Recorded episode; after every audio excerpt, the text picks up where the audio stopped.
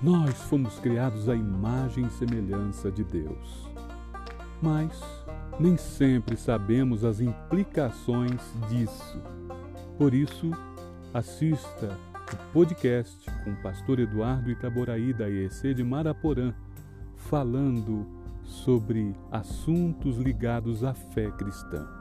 Que Deus abençoe sua vida.